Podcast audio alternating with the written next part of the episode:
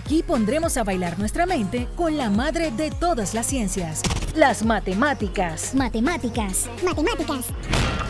Guiados por el profe Sergio, aunque tenga dos pies izquierdos. En este podcast aprenderás disfrutando y cuando menos lo imagines, esta materia será un mero recreo para ti.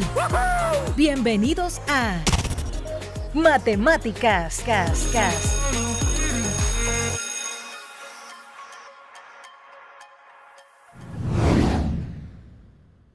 Sean bienvenidos. En esta ocasión platicaremos de funciones trigonométricas. No se vayan, empezamos en un momento.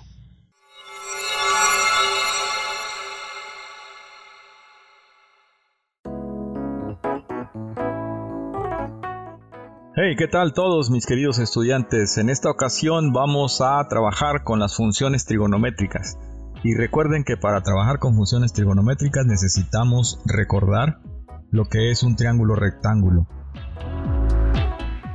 Recuerden que un triángulo rectángulo es un triángulo que tiene uno de sus ángulos recto, es decir, mide 90 grados, y los otros dos ángulos son ángulos agudos. Para definir las funciones trigonométricas necesitamos ubicarnos en uno de los ángulos agudos. De esta manera tendremos frente a nosotros uno de los catetos.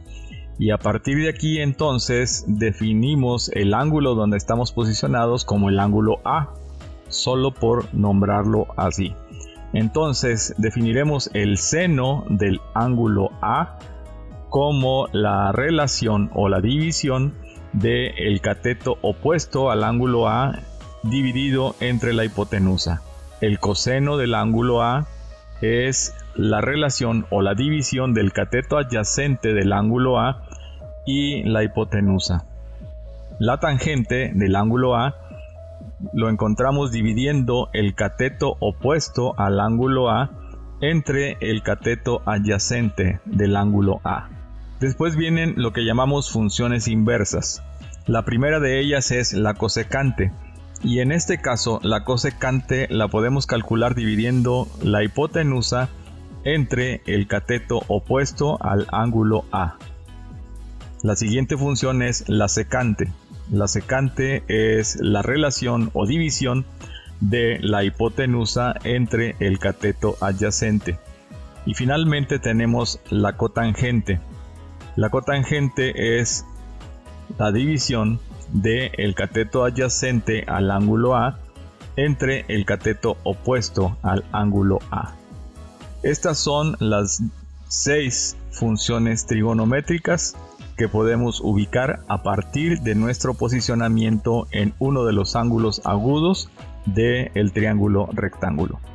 Para ir más allá, vamos a identificar cuáles son los signos de las funciones trigonométricas en cada uno de los cuadrantes del plano cartesiano. El seno, el coseno, la tangente, la cotangente, la secante y la cosecante, todas las funciones son positivas si están en el cuadrante 1. En el cuadrante 2, solamente el seno y la cosecante son positivas. El resto de las funciones son negativas si se ubican en el cuadrante 2. En el cuadrante 3 solamente la tangente y la cotangente tienen signo positivo. El resto de las funciones trigonométricas ubicadas en el cuadrante 3 tienen signo negativo. Y finalmente en el cuadrante 4, la cosecante y la secante tienen signo positivo. El resto de las funciones trigonométricas tienen signo negativo en el cuadrante 4. Podemos también identificar las funciones trigonométricas en algo que llamaremos el círculo unitario. Y el círculo unitario se llama así porque suponemos que el radio de este círculo mide 1 y a partir de este radio podemos identificar el valor o la definición de cada una de las funciones trigonométricas. Si es así, entonces el seno de un ángulo es el valor de y entre 1. y esto es que el seno del el ángulo es igual a y. El coseno del ángulo en el círculo unitario es igual a x. La tangente de un ángulo en el círculo unitario es igual a y entre x, o lo que es lo mismo el seno del ángulo entre el coseno del ángulo.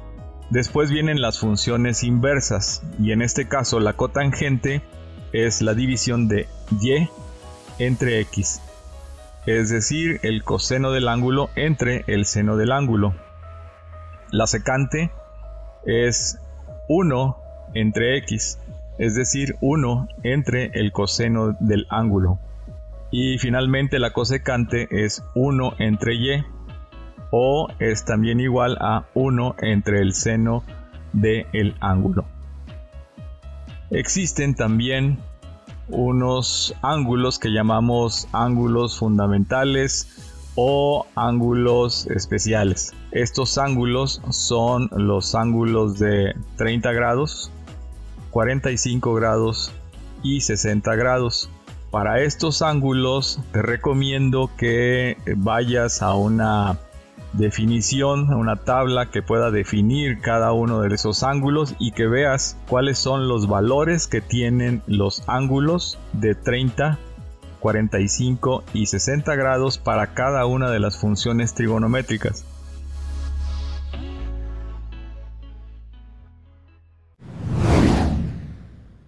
Si quedaste con alguna duda, puedes seguir y comunicarte con el profe Sergio en todas sus redes sociales como Sergio Ruiz y en www.sergioruiz.com.mx.